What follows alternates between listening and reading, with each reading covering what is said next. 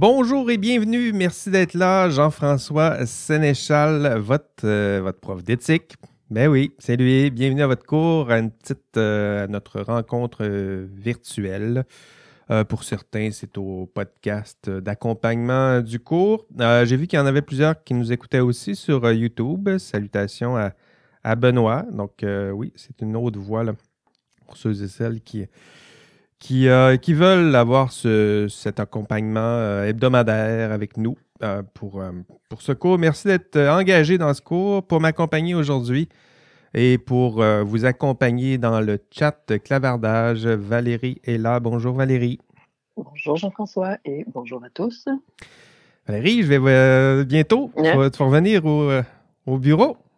Dans mon mini studio, j'ai fait poser un beau euh, plexiglas, euh, comment ça se dit, un mur euh, de plastique transparent qui va nous ben séparer. Puis avec les micros, les écouteurs, on va pouvoir se, jaser. Puis, as-tu ben, hâte? J'ai vraiment hâte. J'ai vraiment hâte. Écoute, je te trouvais fort débrouillard de nous avoir fait ça, ce mur transparent en plastique. Faut pas le dire à tout le monde parce que les... c'est pas tous les profs qui, ont, qui ont ça. Là. Moi, j'ai envoyé des courriels, puis ça a fini par fonctionner.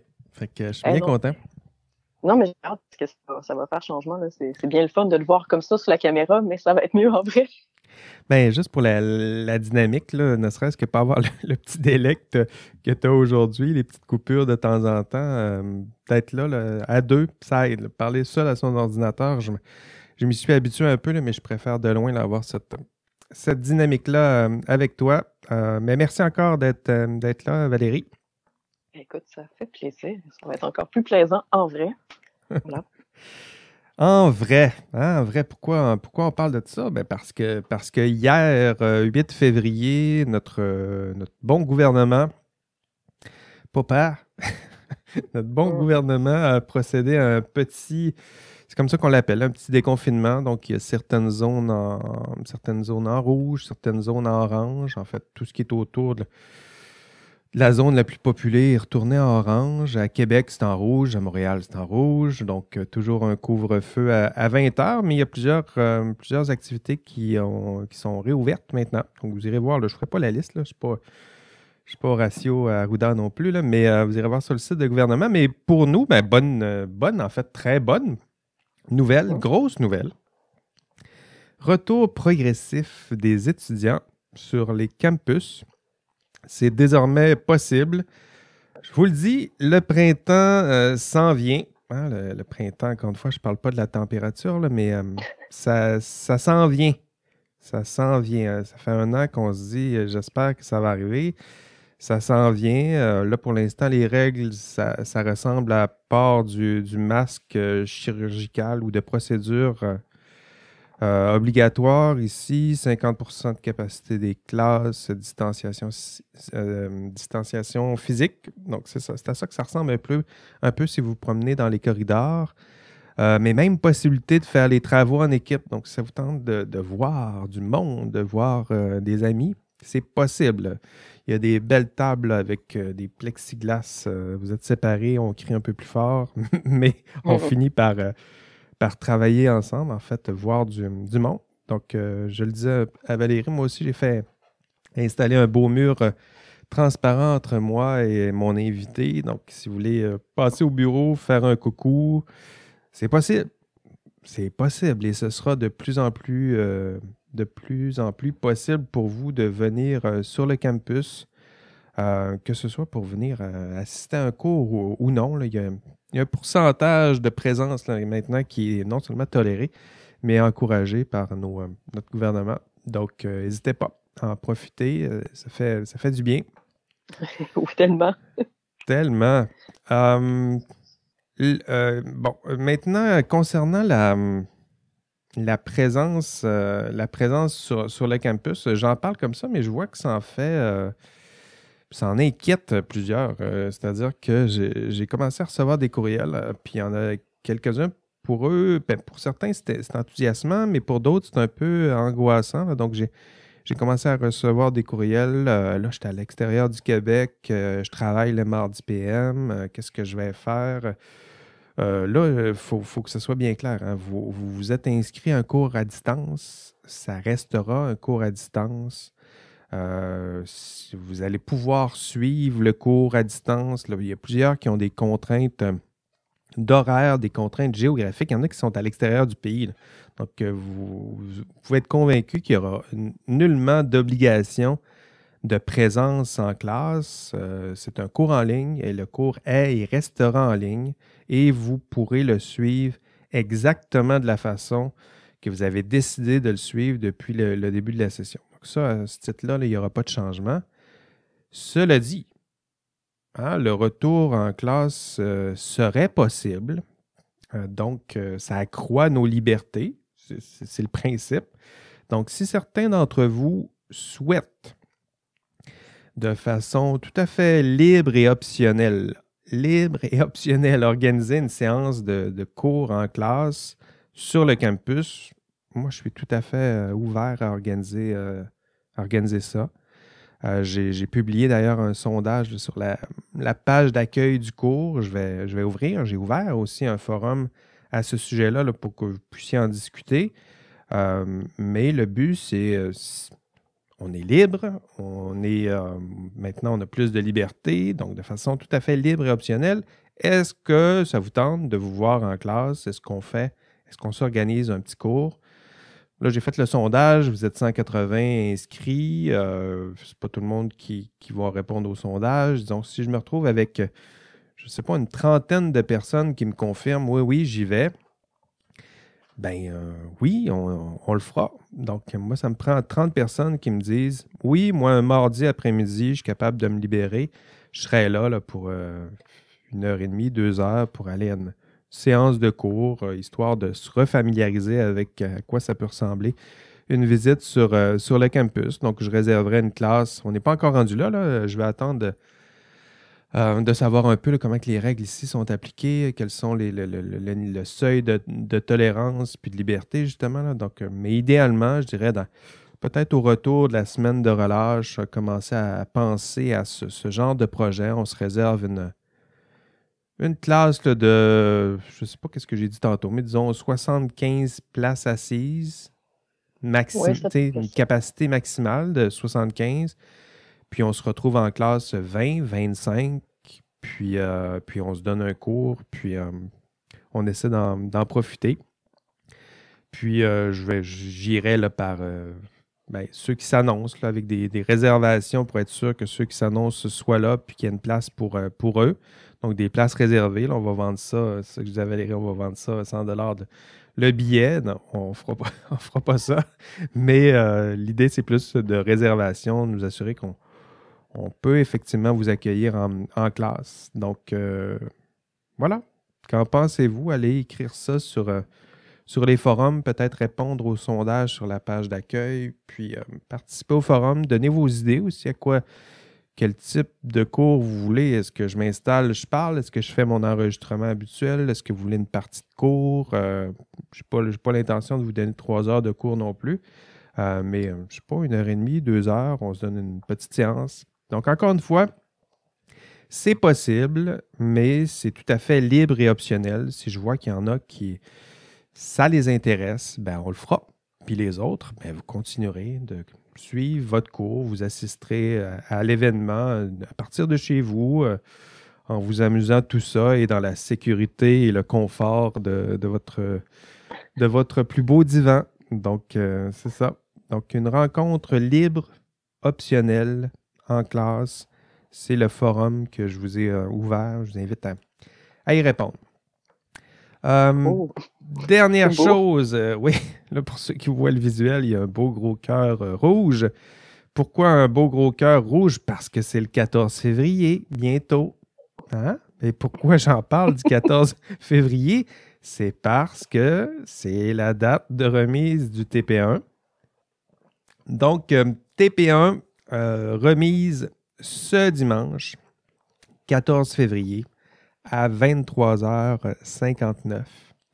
Euh, la tâche, je vous rappelle, la tâche est simple. En équipe, vous devez créer un problème éthique. Un vrai problème que vous pourriez vraiment rencontrer dans, ben, dans l'exercice de votre profession. Donc, un problème qui se veut réaliste, concret, probable, plausible, donc vous pourriez vraiment rencontrer, puis qui nous donne l'impression d'y être. Hein. Deux, trois, euh, là, c'est pas très long, deux, trois paragraphes. Euh, ça vaut cinq points. Donc, ça, c'est votre TP1. Et là, euh, je sais qu'il y en a plusieurs qui pourraient être tentés du fait que ça vaut seulement 5 points de tourner les coins ronds, puis de se dire, ben, c'est juste 5 points, celui-là, on va le faire un peu de travers.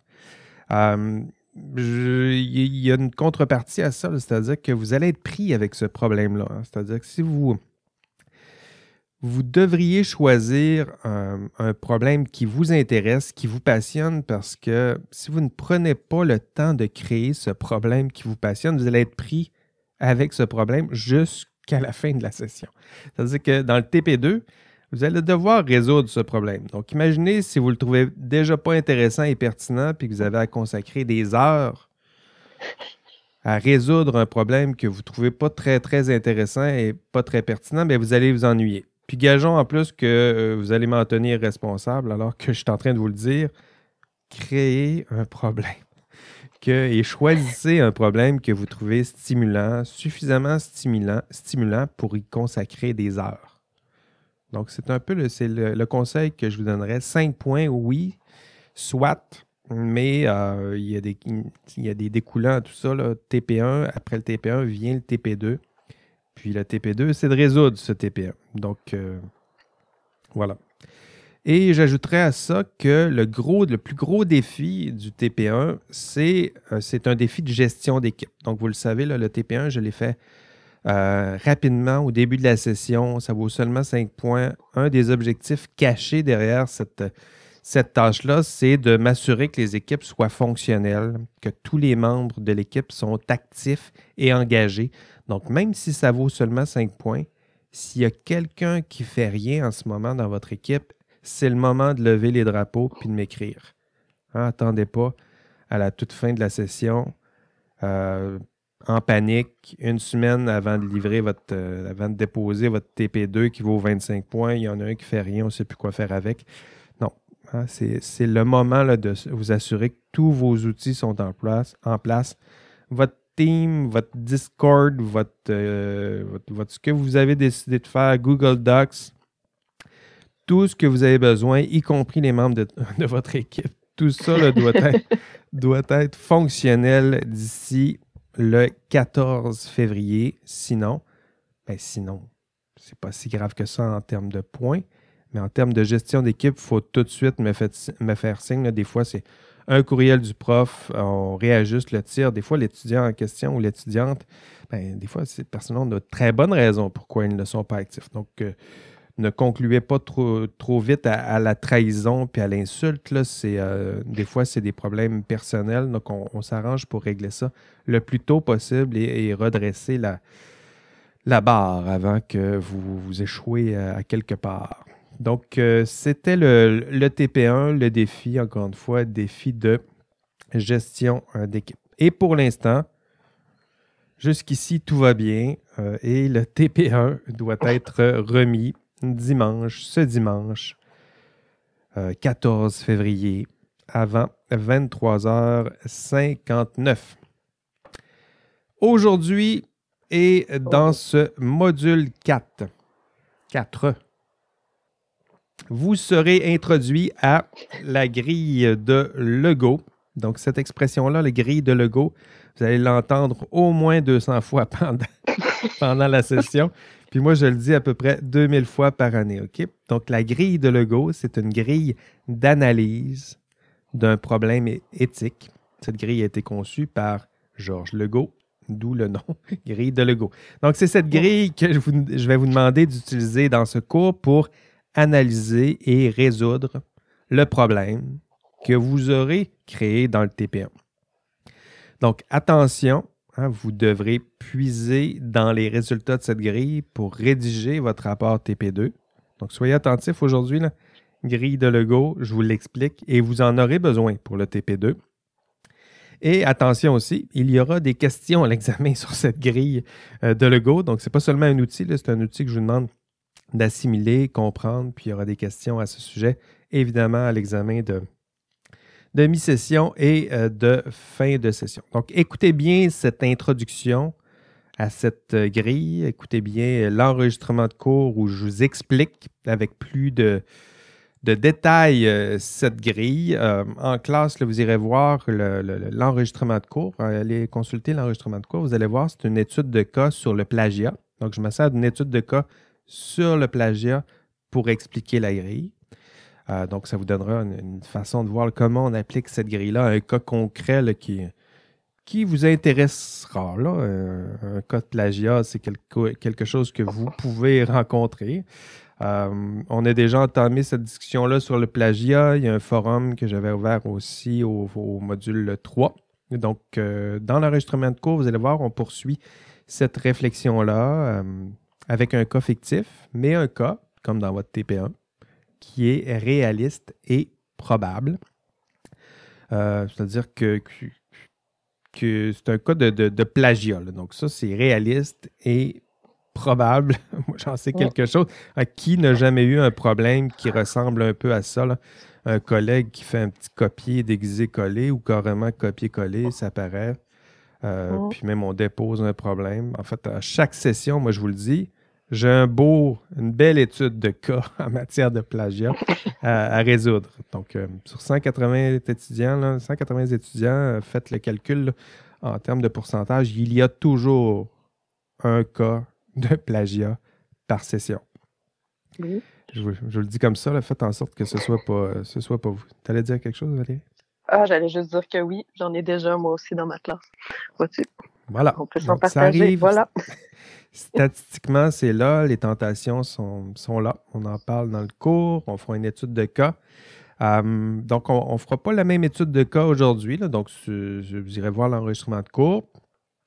Hum, on aborde le plagiat en détail. Il y a même quelques éléments pour vous comprendre, vous aider à analyser, comprendre c'est quoi les, ressorts, les, ressources, les normes en matière de plagiat ici à l'université. Euh, mais aujourd'hui, je vais vous expliquer, du moins dans cet enregistrement euh, ici euh, en podcast ou en classe synchrone, je vais vous expliquer la grille d'analyse. ce sera plus dense parce qu'on va essayer de faire ça en 15-20 minutes. et là, soyez attentifs. Là, je parle beaucoup déjà, mais je vais laisser un petit silence pour que vous soyez attentifs. Soyez attentifs et participez dans le chat euh, pour vous garder actif. Ça, sera dense. Puis si vous si vous n'êtes pas actif dans le chat, Valérie, tu me dis, puis on va ouvrir des, des breakout rooms, puis on les envoie dans des. Non, non, c'est pas, pas, vrai. Qui, non, mais qui, euh, qui aime ça? Les... T'aimes ça, les, les, breakout rooms? Euh? Valérie, as-tu déjà fait des cours où il faut que tu ailles en classe en breakout avec 4, 5, 6 personnes que tu connais pas trop? Non, j'ai jamais fait ça. Oh, il y a toujours un malaise. On finit par s'habituer, mais il y, a, un malaise euh, important. Non, je vous donnerai pas, je vous ferai pas ça, euh, mais soyez attentifs parce que là, on va voir la grille. Euh, je vous l'explique que ça va durer peut-être 15 minutes. Soyez attentifs. Puis pour vous, ça vous aidera. dernière remarque sur le, TP2 qui s'en vient. Dans le, le module 4, on va se concentrer sur la première étape du TP2. Le gros TP2, euh, ce qui est analyser votre problème à l'aide de la grille de Lego, ça, c'est la première étape. Dans le TP2, il y a deux étapes. La première, analyser votre problème à l'aide de la grille de Lego.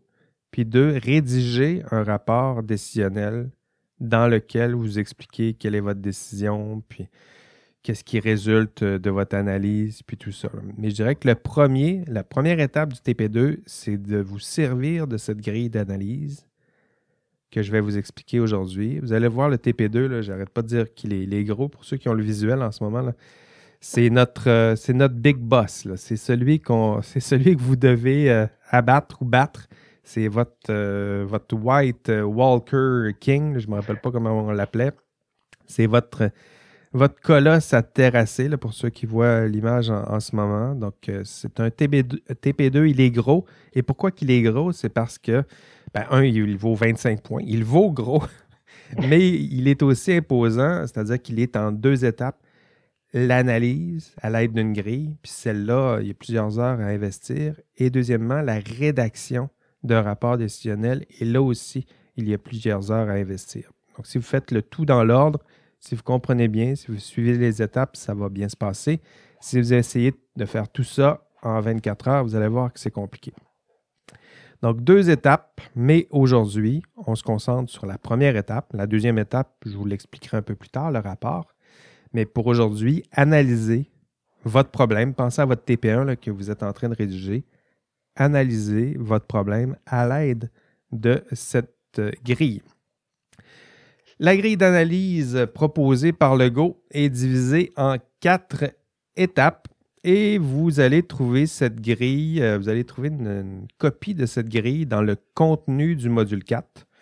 Euh, vous allez trouver des vidéos expliquant cette grille, vous allez trouver une copie de la grille en question. Si jamais vous vous demandez, elle est où la grille? il y a une belle copie qui vous attend dans le module 4, à un endroit, je ne me rappelle plus où exactement dans la page, mais c'est écrit grille de logo, il ne reste qu'à la compléter. Donc, c'est ce document-là que je vais vous utiliser.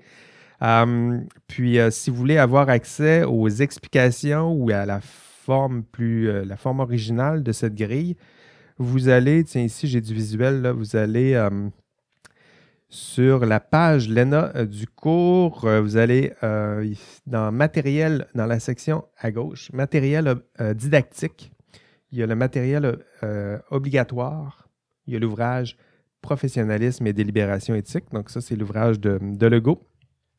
Vous cliquez sur Accéder à la version électronique et là, vous tombez sur une version en libre accès. Au chapitre 6 de cet ouvrage, euh, il y a toutes les explications concernant cette grille. Donc, c'est, c'est un long chapitre, mais en même temps, si vous avez des questions, vous pouvez plonger dans ce, chapitre-là, puis vous allez avoir des explications. Et euh, donc, le chapitre 6 est là. Et en bas, à l'annexe 2, il y a la fiche d'application, donc la grille de logo en question. Vous pouvez aussi la retrouver là. Mais je vous en ai fait aussi une copie que vous allez trouver dans notes au module 4. Euh, Et pour vous résumer cette grille, pour rendre un peu plus concret tout ça. Hein, c'est de l'éthique appliquée. Donc, si je vous explique la grille, euh, puis je vous dis que c'est appliqué, euh, ça, va vite devenir théorique si je ne vous donne pas un vrai cas concret. Et ce cas concret que j'ai choisi pour vous, c'est le cas de Karen Duhamel. Donc, on va prendre le temps de passer cette grille Maintenant, vous connaissez bien Karen Duhamel. Du moins, il faudrait la connaître. Il faudrait avoir vu ce qui est au module 1, l'histoire de Karen Duhamel, sa vidéo, l'histoire, l'étude de cas que j'ai faite en classe. Je me permets néanmoins un rappel. Petite gorgée de café. Karen Duhamel, elle est, elle est toujours ingénieure. Elle était à l'époque aussi. Et à sa sortie de l'école, un peu comme vous, Fier d'être embauché dans une firme, une grande firme de génie conseil et sur le chantier de réfection de l'autoroute 40 dans son cas, Karen a remarqué des quantités qu'on lui demandait de saisir dans le logiciel, qui des quantités qui ne correspondaient pas à ses calculs. Elle était convaincue que ses collègues avaient fait une erreur. Elle ne comprenait pas. En fait, la quantité de, les quantités ajoutées versus les quantités prélevées, ça ne fonctionnait pas. Donc, on, ajoutait plus de quantités qu'on prélevait. Donc, si vous faites une route, si, vous ajoutez plus que vous en avez enlevé, vous avez un beau buton. donc, ça ne fonctionnait pas pour elle. Puis, euh, elle, euh, elle a l'impression qu'on gonfle illégalement les quantités. Elle commence à poser des questions. Puis, tout à coup, ben, on l'informe qu'elle n'aura plus à rentrer ses chiffres c'est quelqu'un d'autre qui va s'occuper de sa tâche et ce qu'elle comprend, c'est qu'elle pose trop de questions. Pire, plus tard, euh, mademoiselle Duhamel est témoin d'un épisode où un ingénieur est arrivé au bureau avec un, et là j'ouvre les guillemets, avec un moton d'argent dans les mains. Donc ça, c'est ce qu'elle dit. Donc, euh, il y a des affaires bizarres qui se passent. Euh, on lui demande de se taire. Il y a de l'argent liquide qui circule. C'est jamais bon signe. Euh, donc, beau problème. Hein. assez rare, on en convient. Et heureusement que ce genre de problème est assez rare, mais euh, concret, possible. Et ça vous aidera à assimiler. on va essayer de le mettre à l'épreuve de la grille de Lego. Euh, puis, puis voilà, ça vous aidera à assimiler les différentes composantes de la grille. La question que nous allons tenter de résoudre aujourd'hui, dans les 15 prochaines minutes, c'est que feriez-vous à la place de Karen Duhamel? Avant de décider, Legault, Georges de son prénom, vous dit Analysons ce problème à l'aide d'une grille. Donc voilà, on y arrive enfin. C'était mon introduction. On arrive enfin à cette euh, grille. Euh, c'est un luxe, hein, on va l'admettre, là, c'est de, prendre le temps de résoudre à l'aide d'une grille d'analyse. C'est un luxe que vous n'aurez peut-être pas euh, dans l'exercice de votre profession. Donc, à la fin du cours, vous n'utiliserez peut-être pas, en fait, carrément pas cette grille pour résoudre des problèmes. Euh, mais vous en garderez des éléments importants. Donc, euh, jamais dans son intégralité, vous allez utiliser cette grille, mais certaines étapes, vous allez le voir, la force de l'utiliser, certaines étapes vous paraîtront essentielles ou du moins vous marqueront suffisamment pour influencer euh, éventuellement la façon que vous abordez votre prise de décision. Donc, je pense que c'est ça l'intention la plus importante derrière ce module 4, vous, introduire à cette grille c'est vous montrer à quoi ressemblerait idéalement la résolution d'un problème éthique en sachant que euh, entre les idéaux et la réalité, parfois il y a une marge importante. Donc, que vous ne l'utiliserez peut-être pas dans son intégralité, mais que vous allez garder certains éléments, ça très euh, certainement. Donc, pour le Go, cette grille, idéalement, vous devriez passer à travers quatre grandes phases. Phase 1, prendre conscience de la situation. On va voir ce que ça veut dire. Essentiellement, c'est de se concentrer sur les faits. Donc, le go vous le dit. Si vous aimez les faits, le go aussi. Il vous dit, on va commencer par les faits. Qu'est-ce qui est un fait? Phase 2, clarifier les valeurs conflictuelles. Oups. Là, on vous parle de valeurs.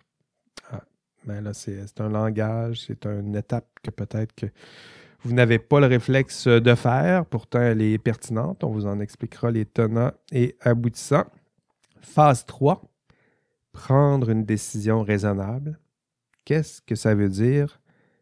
Prendre une décision, on a compris, mais raisonnable, qu'est-ce que ça veut dire? Et phase 4, établir un dialogue avec les parties euh, prenantes. Euh, la désignation, c'est celle de Lego, mais je dirais qu'elle ne nous permet pas euh, d'identifier vraiment qu'est-ce qu'est-ce qu'il attend de nous dans cette phase 4, mais je vais vous en donner quelques détails et ça commence maintenant.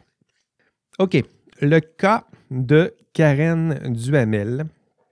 Phase 1, le go vous dit prendre conscience de la situation. Donc, comment on prend conscience de la situation? Le go vous le dit, on va se concentrer sur les faits les faits, donc d'abord, A, inventorier les principaux éléments de la situation. Donc pour Karen Duhamel, ce serait recenser les faits certains, euh, possibles, leur gravité, euh, leur probabilité, euh, qu'elle vérifie qu'est-ce qu'elle peut documenter, prouver ses calculs, les refaire, revoir le système, s'il n'y a pas des traces de ces calculs dans le système ou des traces des changements de nombre. Donc, qu'est-ce qui peut être documenté, qu'est-ce qui peut faire office de, fait? B, on est toujours dans la première phase, le Go mentionne que vous devrez formuler le dilemme éthique. Donc, pour le Go, c'est important de le faire tôt pour voir qu'est-ce qui vous fait hésiter. Si vous avez un problème éthique, vous dites qu'il y a un problème éthique, c'est que vous hésitez entre deux options. Euh, donc, le Go vous dit, formulez-les tout de suite pour voir qu'est-ce qui vous fait hésiter à ce point. Ah, pour Karen, je dirais que sa première hésitation, c'est, souvent la nôtre face à un problème éthique. Est-ce que je fais quelque chose ou je me tais, je ferme les yeux, puis j'attends que ça passe? Euh, donc, ça ressemble un peu à ça aussi. Donc, pour Karen, est-ce que je pose des gestes? Est-ce que je fais des démarches? Est-ce que je me mets à poser de questions? Ou deux, euh, j'arrête, je comprends, puis je fais ce qu'on me demande de faire. Donc, ça, c'est, je dirais que c'est l'hésitation première dans les faits, c'est ça l'hésitation qui se pose à Karen. C, on est toujours dans la phase 1, résumer la prise de décision spontanée. Donc, euh, déjà commencer à comprendre instinctivement mon pif. Qu'est-ce qui me dit mon pif? Qu'est-ce que, que j'ai envie de faire rapidement? Alors, le gars vous dit c'est important de partir de là, pas de finir avec ça, votre instinct, mais d'au moins l'énoncer instinctivement d'où on part, qu'est-ce que ça nous tente de faire rapidement, promptement. Donc, de l'énoncer, ça fait partie des faits. D, toujours dans la phase 1, analyser la situation des parties concernées. Ça, c'est sûrement une des étapes les plus longues, les plus systématiques, les plus euh, contraignantes à documenter. En gros, le Go vous dit fais-toi une belle feuille, là, euh, liste les principales parties prenantes, les acteurs, euh, puis évalue toutes les conséquences positives, négatives sur chacun d'entre eux, ou chacune d'entre elles. Donc, vous voyez un peu l'imaginer le tableau avec des pour, des contre, euh, ça, c'est, vous allez le faire d'ailleurs dans votre TP2. Euh, c'est une étape qui peut être euh, longue.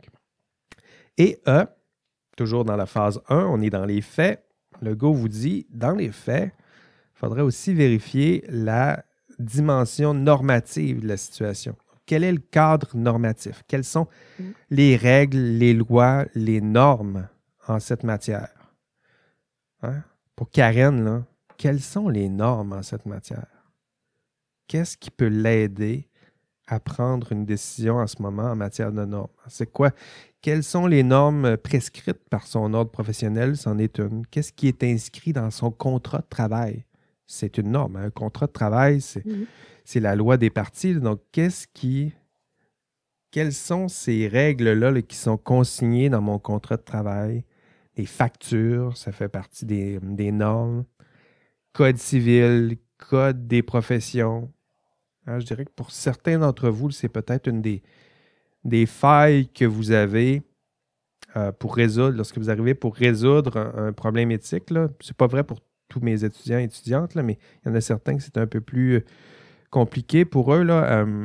Pour certains, c'est votre connaissance ou je dirais votre aisance avec les, normes. Vous n'avez pas de cours de droit, là, pourtant vous allez être bientôt baigné dans les, normes, les codes. donc, vous êtes souvent peu familier avec tout ça, peu à l'aise avec ça.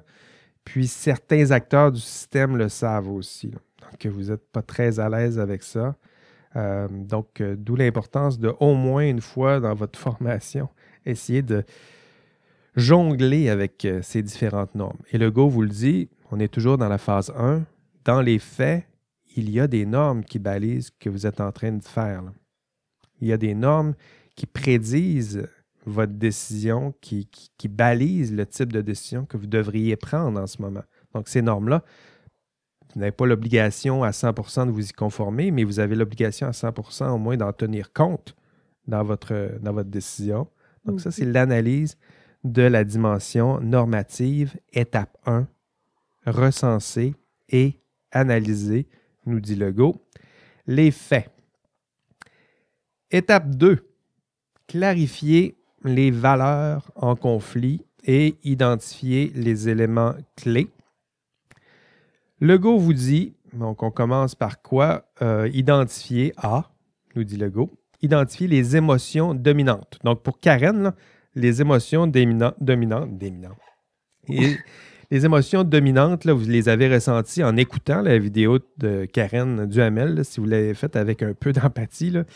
Euh, anxiété, peur de perdre son emploi, peur du jugement des patrons, peur du jugement des collègues, frustration de ne pas être écouté, entendu, cru, l'impression d'être trompé par les personnes en qui elle a confiance. Donc ça, ça fait partie des, émotions. Le gars vous dit qu'il faut, faut les cerner. Lorsqu'on analyse un problème éthique, il faut les nommer, ces émotions-là sur les valeurs agissantes. Donc, le go vous dit, attention, il y a des valeurs qui sont en train, lorsque vous avez hésité, je vous ai dit formuler le, dilemme éthique, le go vous dit, il y a des valeurs qui se cachent derrière cette, hésitation-là. Donc, pour le cas de Karen, qu'est-ce qui l'a fait à ce point hésiter? Donc, il y a des grandes valeurs qui guident l'action de Karen. Quelles sont-elles? Mais ben, je dirais qu'il y a la sécurité d'emploi, c'en est très certainement une. Euh, sa loyauté envers son, employeur, le sentiment de solidarité qu'on peut avoir à l'égard de nos, pairs, de nos collègues de travail et d'un autre côté, d'autres valeurs, je dirais justice, honnêteté, vérité. Justice au sens de respect des, lois, des normes, respect d'un code de déontologie professionnelle, par exemple. Donc, sécurité d'emploi, j'en ai déjà mentionné. Et euh, d'autres valeurs, des, valeurs qui peuvent aussi être cachées derrière les normativités. Donc, ça, ce que ça veut dire, c'est que dans les lois que j'ai mentionnées un peu plus tôt, ah, lorsque vous dites, moi, je, veux respecter la loi, je veux respecter telle loi, bien, derrière chaque loi, il y a une valeur qui, se cache. On fait jamais, on fait pas souvent cet exercice-là. Mm-hmm. Mais si on prend les, les, valeurs, la valeur en termes de le plagiat, par exemple, ben, c'est la valeur, c'est le droit de propriété, c'est le, c'est euh, le vol aussi qui se cache derrière ça, vol d'idées, vol de paternité. Euh, il y a la valeur honnêteté de intellectuelle honnêteté intellectuelle, euh, collégialité. Donc, il y a des valeurs qui se cachent derrière ces normes-là. Elles ne sont pas, sont pas seulement là arbitrairement dénuées de, de valeur au sens propre et, figuré. Donc, le gars vous dit essayez d'identifier les valeurs et essayez aussi d'identifier les valeurs qui se cachent derrière les normes que vous sentez, qui sont les normes qui, sont importantes et qui balisent votre décision. Euh, C, on est toujours dans l'étape 2, identifier le principal conflit de valeurs agissantes. Donc, pas seulement des valeurs qui sont promues, mais des valeurs qui influencent, agissantes, c'est ce que ça veut dire, qui influencent vraiment votre action, qui vous fait à ce point hésiter. Pour Karen Duhamel, c'est, je sais pas, si elle fait rien, encore une fois, sécurité d'emploi, loyauté, euh, solidarité envers ses pairs, envers ses collègues, entre autres. Et si elle agit, si elle fait quelque chose, si elle se met à poser des questions, mais ben, les autres valeurs qui se cachent derrière ça, ben, c'est justice, euh, indépendance professionnelle, euh, honnêteté, euh, protection du, bien public, du trésor public peut-être, vérité, honnêteté, j'en ai pas. Donc en gros, le, son dilemme, il est, un peu, il est là, là. C'est-à-dire, un dilemme, c'est une tension entre deux valeurs.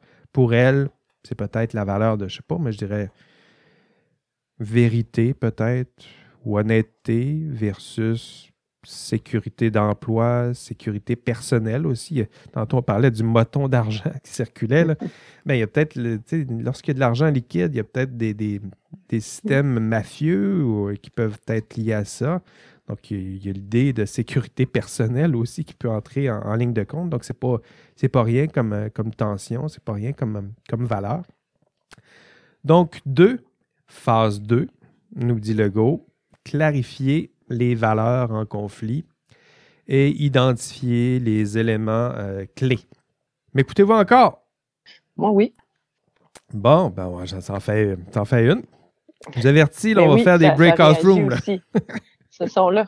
Ils étaient prêts à tous partir dans une breakout room, mais là, ils sont tous en train de te répondre qui t'écoutent. Bon, OK. Donc, euh, parfait on n'aura pas besoin des, euh, breakout euh, rooms. J'ai fait une pause pour prendre un, café puis vous donner aussi un peu d'énergie pour ressauter dans la grille.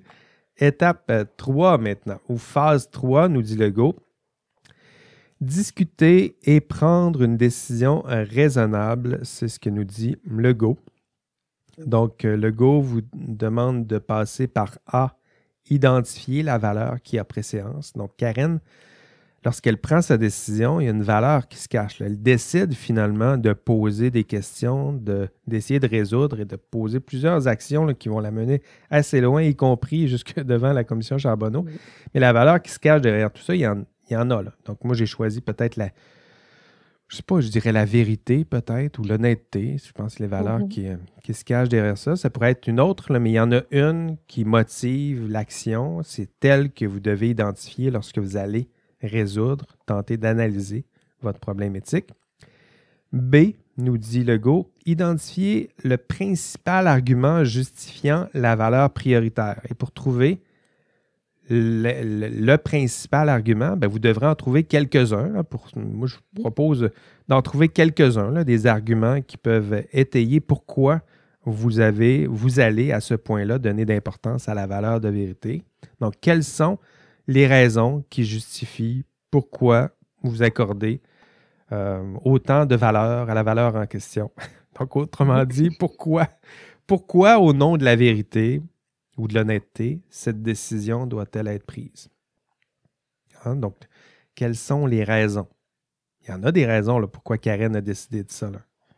Vous aussi, vous aurez à vous poser ce genre de questions-là. On a décidé de valider, de prendre telle valeur. Pourquoi? Pas seulement arbitraire. On avait deux, euh, on hésitant de deux valeurs, on a pris une pièce de 25 sous, puis on, est arrivé sur la valeur de vérité. C'est pas comme ça que ça, fonctionne. On prend une décision, soit, mais il y a des raisons sous-jacentes, et c'est ces raisons-là que le go vous demande d'expliciter.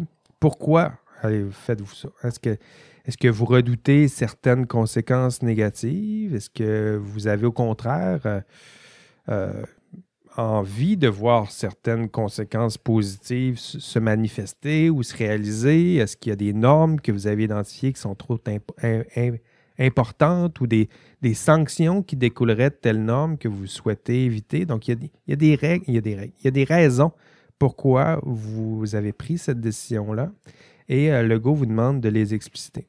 Pourquoi les normes, par exemple. Pourquoi pensez-vous que ces normes devraient être respectées? Quelle, est la force qui se cache derrière telle norme? Vous m'avez dit, on ne doit pas plagier parce que c'est inscrit, parce que euh, c'est inscrit dans, euh, je ne sais pas, un texte que mon prof m'a remis à l'école. OK. Maintenant, ce texte-là, ça s'appuie sur quoi? Est-ce que ça s'appuie sur une norme qui a été publiée par votre institution? Ah oui, laquelle? Donc, pourquoi Karen doit-elle, à ce point-là, défendre la vérité? Donc, le gars vous dit, c'est, dans cette étape B-là que vous devez faire cette, cette tâche qui est de trouver euh, des, euh, des raisons. Hein, on va prendre peut-être avec plus de détails l'exemple de, de, Karen Duhamel.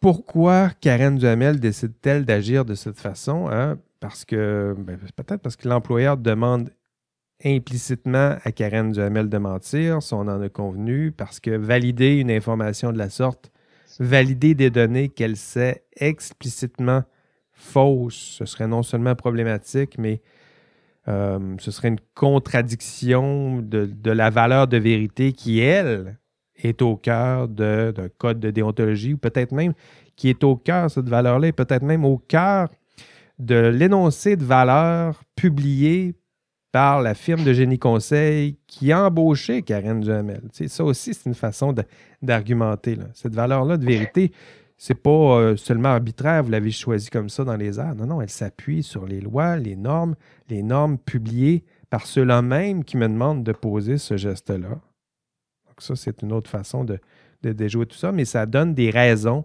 d'agir. C'est comme ça que je veux que vous les formuliez. Le gars vous demande, OK, vous avez décidé de prendre telle décision, mais pourquoi? Et si vous avez bien fait votre analyse, les conséquences positives, négatives, vous en avez là des raisons. Parce que euh, je veux éviter les conséquences négatives ou parce que je veux, j'ai identifié telle conséquence positive, puis je veux que ça se manifeste parce qu'il y avait telle norme importante que j'ai identifiée. Puis si je ne la suis pas, mais par exemple, euh, je risque d'être radié à vie, par exemple. c'est quand même des arguments, des raisons d'agir qui peuvent être euh, importantes. Et on est toujours dans la phase 3.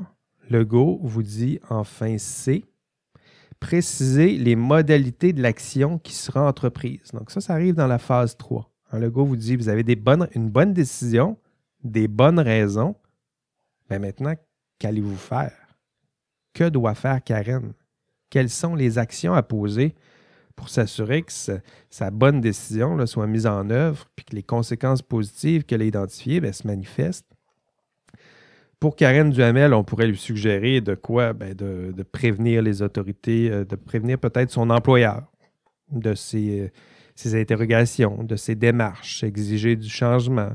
En plan B, peut-être prévenir le client de ses doutes. elle, pour elle, c'était le MTQ, je pense, à l'époque. Commencer à partager les preuves, colliger les preuves, demander conseil, demander de l'aide, en parler aux collègues communiquer à l'OIQ, par exemple, pour avoir du soutien, des conseils, de l'aide. Ils sont supposés d'être là pour ça. Hein? Donc, euh, ce serait important. important. ce, serait, important pour eux de, de, donner le soutien promis. Et finalement, ben, prévenir les autorités compétentes, la police. Pourquoi pas? Si vous avez l'impression qu'il y a du crime organisé dans le coin, euh, ben, il y a un outil mm. important qui s'appelle la police qui peut être prévenu et demander du soutien, de la protection, de l'aide protection même, oui, au besoin. Mm-hmm. Donc, phase 3, c'est ce qu'on aurait suggéré.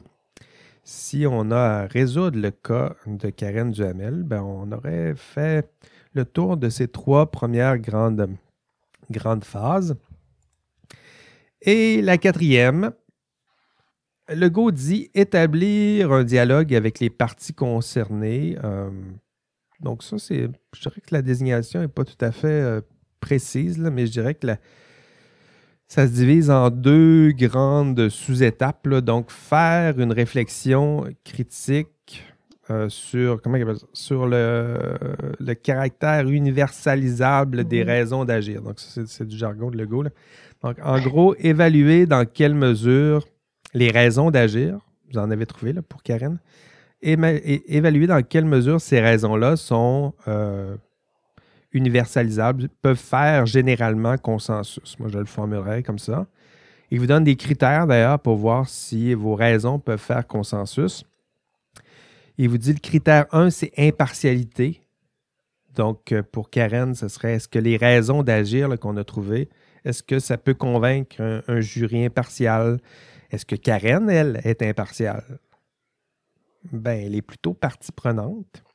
Donc, le danger lorsqu'on est partie prenante, c'est de prendre une décision qui sert nos avantages ou nos intérêts personnels. On le verra dans le conflit d'intérêts au module, c'est où le conflit d'intérêts, module 9 ou 10. Ou au contraire, euh, ben, la décision de Karen Duhamel, on le voit bien, elle elle ne sert pas vraiment à ses intérêts personnels. Donc, est-ce que ça peut convaincre un jury impartial si votre décision s'appuie sur les normes, les règles, l'honnêteté?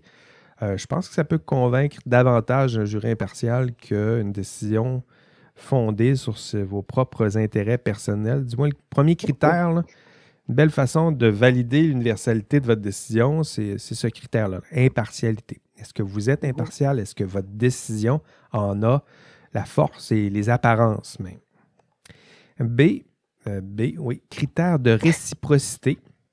Donc, est-ce que les raisons euh, d'agir de Karen, est-ce que ça pourrait convaincre les personnes qui subiront les plus grandes pertes de la décision prise par Karen? Hein, qui qui risque de souffrir, autrement dit, de cette décision-là, ben, les contre-coups, Karen, c'est sûr qu'elle aura des contre-coups de cette décision-là. Euh, mais elle, je pense qu'elle est capable, si elle prend cette décision-là, ben, elle est au courant qu'elle aura des contre-coups, elle sera facile à convaincre. Euh, mais pour les autres, les, patrons, les collègues, est-ce qu'ils pourront comprendre les raisons évoquées par Karen? Euh, ben c'est dans ces moments-là que vous devez vous appuyer sur autre chose que votre intérêt, personnel si vous voulez convaincre les autres. Hein. C'est vous appuyer justement sur des, faits, des principes, des normes qui, dépassent euh, votre propre sort, qui dépassent euh, le sort des principaux acteurs concernés. Hein. Je pense que c'est la principale force du du droit, c'est qu'elle euh, nous oblige à sortir de nos propres intérêts personnels ou circonstanciels.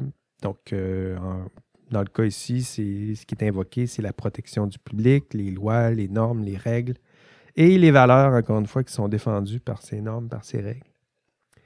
Et finalement, on est toujours à la phase 4 et ça achève. Critères d'exemplarité. Donc, ici, critère d'exemplarité, c'est euh, se demander si les raisons d'agir de Karen, les raisons qui, euh, qui, qui, motivent sa décision, est-ce qu'elles seraient valides, ces raisons-là, pour tous les cas semblables? Euh, toujours difficile d'évaluer ce critère-là. Est-ce que ma décision, elle est bonne seulement dans ce cas et dans ce contexte précis ou est-ce qu'elle peut s'appliquer dans d'autres contextes? Est-ce qu'elle est universalisable dans, ce, sens-là? Est-ce qu'on peut s'en servir d'exemple pour résoudre d'autres problèmes? Je dirais que si vous appuyez sur les normes, les règles, les droits, la jurisprudence, comme dans le cas de Karen, ça ressemble un peu à ça, c'est sûr que ça reste une décision qui est plus facilement universalisable que si vous êtes appuyé sur euh, votre, euh, votre instinct, euh, les circonstances, le contexte, puis ce cas d'exception. Vous voyez bien que si vous appuyez là-dessus, hmm, votre décision elle devient difficile à universaliser. Ça ne veut pas dire qu'elle n'est pas bonne. Ça veut, ça veut peut-être dire qu'elle est seulement bonne dans ce cas ici présent, dans, seulement dans ces circonstances. Mais vous voyez que ce n'est pas le même genre de, démonstration. Ce n'est pas le même genre de défi qu'une décision qui, elle, est aisément exemplaire, exemplaire, qui, elle, est aisément universalisable. Donc ça, c'est les trois euh, sous-critères, les critères euh, d'exemplarité, réciprocité, euh, impartialité proposés par, par Legault. Et toujours dans la phase 4, et là on est rendu à B, après ces critères-là. Formuler, nous dit Legault, écoutez bien ça, formuler et présenter une argumentation complète permettant de justifier sa position. Donc, si vous n'êtes pas capable de comprendre le sous-texte, je vais vous le dire, c'est là que commence la rédaction du rapport décisionnel du TP2. Hein, je vous ai dit, la, première étape, c'est d'analyser. Et là, vous avez passé à travers toutes les étapes. Et est à la phase 4B, on vous dit formuler et présenter une argumentation complète permettant de justifier sa position Bien, c'est ça le rapport décisionnel que je vous demande de produire dans la deuxième partie du TP2. Donc, le TP1, par exemple, si le TP1 que vous m'aviez proposé ce, dimanche 14 février, si c'était le cas de Karen Duhamel, vous auriez dû passer à travers la grille pour analyser le cas Duhamel avec la grille qu'on a vue aujourd'hui. Et B, vous devriez me produire un rapport décisionnel qui m'explique pourquoi la décision que vous suggérez de prendre pour vous suggérez à Karen Duhamel, vous devriez Karen, tu devrais prendre telle décision parce que les raisons d'agir, les raisons, hein, pourquoi tu devrais prendre telle décision. Ensuite, m'expliquer quels sont les gestes à poser, quelles sont la mise en œuvre de cette décision-là, quelles sont les actions à poser. Et la fin du rapport, c'est les recommandations. Quelles recommandations nous faites-vous ou faites-vous à votre lecteur pour éviter qu'une personne se retrouve face à ce genre de problème ou pour résoudre peut-être plus aisément le genre de cas euh, comme le cas euh, rencontré ou le cas explicité avec Karen euh, Duhamel? Donc, phase 4, B, formuler et présenter une argumentation complète permettant de justifier sa position. Et ça, c'est quoi? C'est la deuxième partie du TP2 qui vaut 25 points. Êtes-vous toujours là? Oui. Bon, très bien. On en a fait un bout. Quatre phases, euh, quatre phases donc dans cette, euh, cette grille et vous devrez l'appliquer à votre TP1. Donc votre problématique, votre beau problème stimulant que vous avez conçu cette semaine, peut-être, un peu avant pour certains. Il y en a quelques-uns qui ont commencé à me soumettre des, euh, des problèmes. Donc, la grille, vous devrez l'appliquer à ce problème.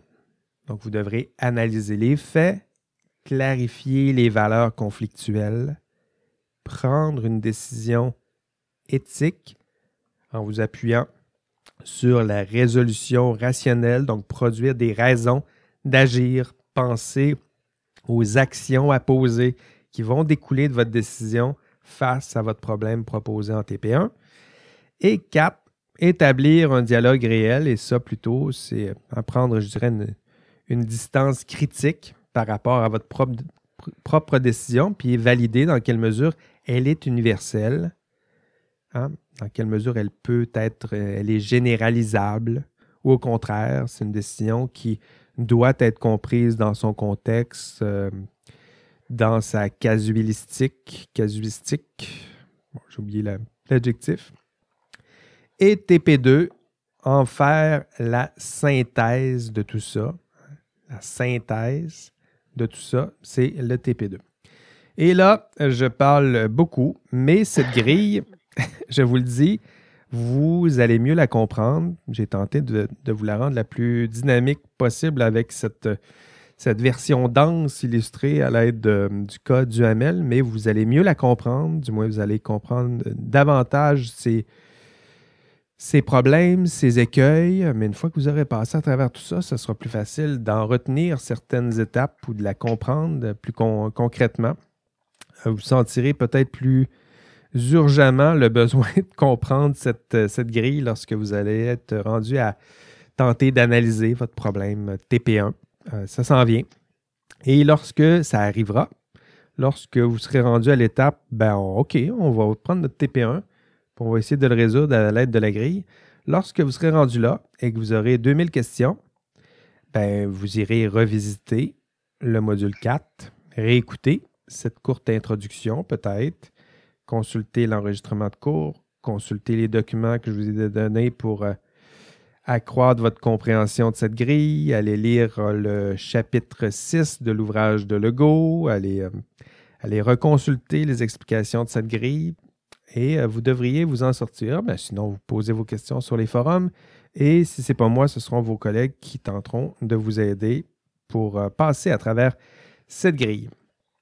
Ou moi aussi. Hein. Et toi, et toi aussi, Valérie. Rappelons les objectifs euh, de ce module 4. Les objectifs du module 4, nommer, expliquer les principales étapes de la grille de Lego et ses principales composants. Donc, nommer, expliquer. Ça a l'air un peu par cœur comme ça, mais lorsque, euh, tout de suite après cette, cette explication-là, déjà là, vous devriez être un peu plus familier. Si vous faites l'effort de l'utiliser, de l'appliquer, c'est sûr, si vous désignez une seule personne pour passer à travers la grille, ça va être bien difficile de retenir quelque chose de tout ça. Mais si vous le faites sérieusement, en équipe, vous passez à travers chacune de ces grilles, vous allez vous en souvenir. de nommer, d'expliquer les étapes, les sous-étapes. Donc voilà, ça fait partie de ça. D'utiliser un outil d'analyse approfondie, donc d'utiliser la grille, ben, ça s'en vient. Ce n'est pas encore fait, mais vous allez le faire dans le TP2 d'expliquer et d'intégrer les notions de risque et de gestion de risque éthique dans la résolution de problèmes éthiques. Ah, vous allez le voir, entre autres, dans l'enregistrement de cours, j'explique bien un peu où ça se situe. Souvent, c'est dans l'appréciation ou la mesure des conséquences positives, négatives. C'est là où on peut euh, identifier euh, des risques, des probabilités que certaines conséquences se produisent ou non et de nommer, expliquer les problèmes éthiques les plus communs associés à la notion de risque. Ça, j'en parle pas aujourd'hui. J'en parle un peu dans la dans l'enregistrement de cours. Et pour euh, bien faire le tour de cet objectif-là, vous devez lire le texte de Hélène Hermanson. En fait, je l'ai mis dans le, contenu de cours où elle vous donne un, modèle pour, pour évaluer le, risque éthique. Donc, vous irez voir dans les, textes qui sont suggérés en lecture. Et pour atteindre ces objectifs, ben, vous faites quoi? Ben, vous êtes ici en classe euh, virtuelle, vous écoutez ce podcast. Déjà là, il y a une, partie du travail qui est fait. Vous visionnez l'enregistrement de cours. Hein? C'est une application de grille sur le cas du plagiat. Pour vous, vous allez voir, c'est très instructif, ne serait-ce que pour comprendre ou, euh, pour saisir euh, dans quelle mesure ou comment votre institution comprend ce qu'est plagiat. Lire euh, l'ouvrage de Legault, en fait pas entièrement, ici je vous suggère plutôt le chapitre 6 qui explique la grille de Legault. Allez lire aussi le texte de Hermanson et Hanson que je viens de vous, vous expliquer. Allez visionner le PowerPoint de la grille de Legault. Allez visionner la vidéo aussi qui vous explique un peu c'est quoi cette, cette grille. C'est plusieurs façons de vous expliquer cette grille. Euh, c'est par moi, c'est par d'autres c'est par la lecture, c'est par l'audio, c'est par le visuel, puis tranquillement, ça va finir par, euh, par rentrer. Et finalement, oui, visionnez le PowerPoint qui vous explique là aussi les quatre phases de, la grille de Lego. Et si vous pensez bien connaître la grille de Lego, ben, je vous avertis. La semaine prochaine, euh, je vais vous faire un caout. Ouh! Et là, il y en a qui se mettent déjà à transpirer des mains ou à trembler. Euh, la semaine prochaine, on fera un caout euh, en classe, en fait, peut-être tout juste après l'enregistrement qu'on fait en, cours, donc peut-être vers 1h30. On, se fait un caout. Donc, préparez-vous. Essayez de comprendre cette grille. Allez voir l'enregistrement de cours, lisez les textes en question, allez écouter les, explications par d'autres que moi, ça fait toujours du bien aussi. Puis la semaine prochaine, un caout ben, pour s'amuser un peu, donner un peu de, challenge, puis essayer de voir dans quelle mesure vous avez retenu certaines de ces étapes ou des éléments importants de, de cette grille et ça se passera la semaine prochaine. Voilà, c'est tout.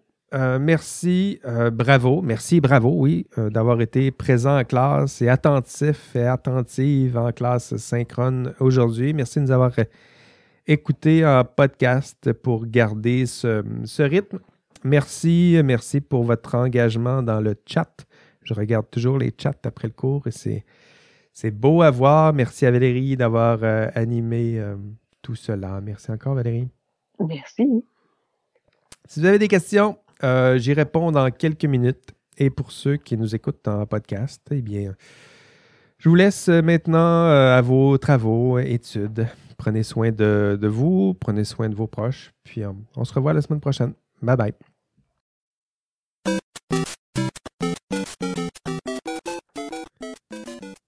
Bonjour à vous, vous connaissez maintenant le truc, la procédure. Maintenant, chaque semaine, lors d'un épisode du podcast, je vous donne un indice vous m'écrivez et vous me dites euh, quel épisode, quel indice, et je collige tout ça. Ça se transforme parfois en trophée.